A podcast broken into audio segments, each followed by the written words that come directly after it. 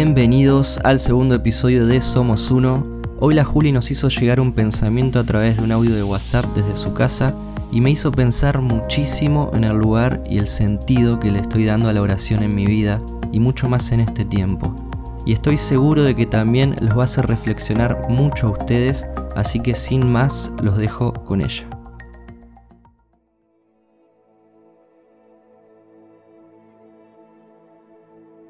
¿Y si este momento fue puesto por nosotros? ¿Si es nuestra culpa? ¿Y si con nuestras vidas tan atareadas, llenas de deberes, responsabilidades, nuestro poco tiempo, el sumergirnos en las redes, en el mundo, el no salir de la comodidad, el desinterés por el otro, por el que necesita, el que sufre, el que niega estar perdido, y en su corazón existe tanto dolor que no conocemos.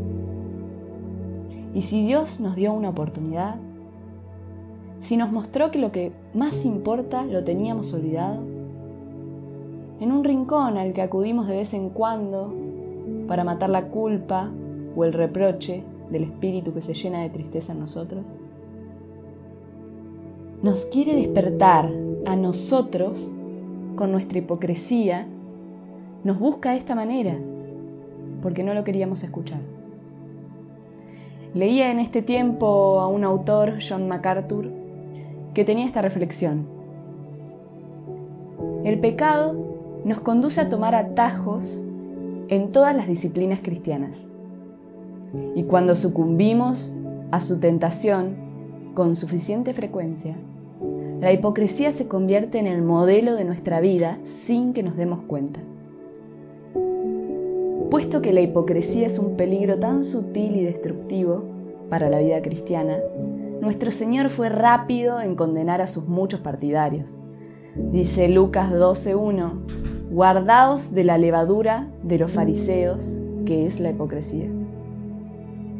Como bien dijo MacArthur, lo sutil que puede ser que siempre miramos sobre el hombro como si no hablara de nosotros.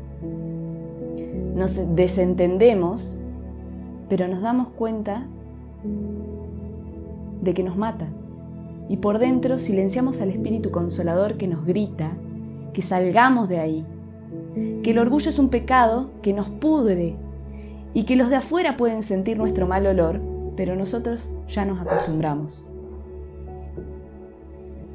que si oramos por la comida, cuando me acuesto o me levanto, que si fuimos al culto o a la reunión de oración, y no me malinterpreten, sí deberíamos ir, sí debemos orar, pero recordando siempre que Dios juzga las intenciones de nuestro corazón. Todas esas oraciones, los cumplimientos con el deber, que hicimos con el corazón tan frío para anestesiar la conciencia suele ser peor que no hacerlas. El pastor John Preston escribió, Cuando es una imagen externa, un cadáver de oración, donde no hay vida, no hay fervor, Dios no le da importancia. Y no se engañe, es una mentira muy común. Puede que la conciencia de un hombre estuviera sobre él si la omitiese por completo. Por lo tanto, cuando hace algo, su corazón se satisface y así empeora cada vez más. En 2 Corintios 7:14 dice, si se humillare mi pueblo, sobre el cual mi nombre es invocado, y oraren y buscaren mi rostro, y se convirtieren de sus malos caminos, entonces yo oiré desde el cielo y perdonaré sus pecados y sanaré su tierra. Podemos ver que Dios le habla a su pueblo, no a personas que no lo conocían, que además invocan su nombre. Le dice cuatro cosas. Si se humillaren, vivían tal vez en el orgullo, en la vanagloria, en el egocentrismo, pensando que Dios tenía que darles todo lo que ellos querían. que si no, no era un buen Dios, mientras sus vidas dejaban mucho que desear. Les pidió que oraren. ¿No les resulta extraño que el pueblo que invocaba el nombre de Dios, Él les pida que oren? Dios no está pidiendo una acción vacía, les está pidiendo una actitud de corazón, les pide que se conviertan de sus malos caminos y que busquen su rostro. Dios quería a su pueblo cerca de Él, poder escuchar su corazón verdadero que lo busca, y no corazones envanecidos exigiendo por, para sí mismo que Dios les dé su petición. No pienses que estoy hablando de un pueblo de Dios muy lejano.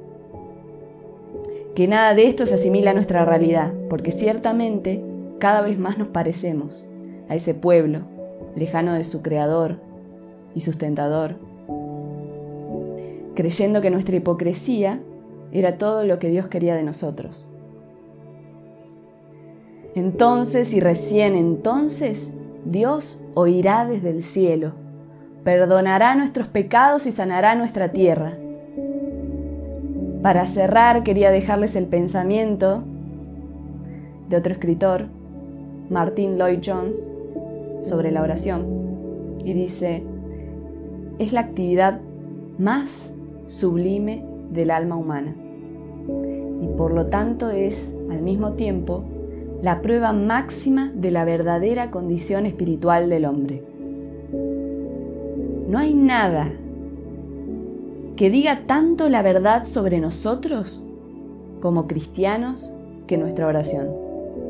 En la última instancia, por lo tanto, el hombre descubre la condición real de su vida espiritual cuando se examina en privado, cuando está a solas con Dios.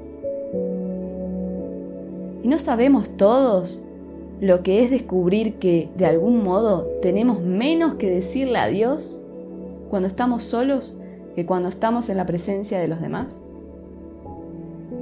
No debería ser así, pero lo es a menudo. Así que cuando dejamos la esfera de las actividades y tratos externos con otras personas y estamos a solas con Dios, es que realmente sabemos dónde nos encontramos en el sentido espiritual. Espero que en este tiempo en el que realmente estamos a solas con Dios, pasamos mucho tiempo para poder reflexionar a solas, podamos escuchar estas palabras de personas que realmente conocían de la oración y que nos invitan a poder experimentar una oración verdadera y no simplemente palabras a poder buscar a nuestro Creador de la manera más profunda que, que hayamos conocido jamás, porque Él no nos pide nada superficial, no nos pide que vivamos en una rutina, no nos pide que cumplamos todos nuestros deberes y que lo dejemos para un ratito a la mañana, un ratito antes de irnos a dormir, sino nos pide que podamos buscarlo de verdad en todo lo que hagamos.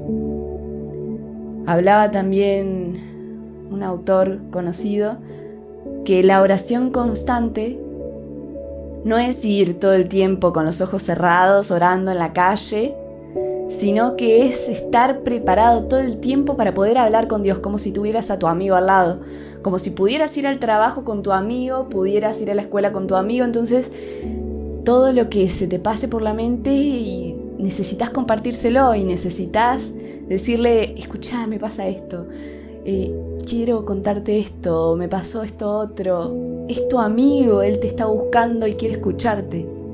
Y también quiere que lo escuches y también quiere que lo busques.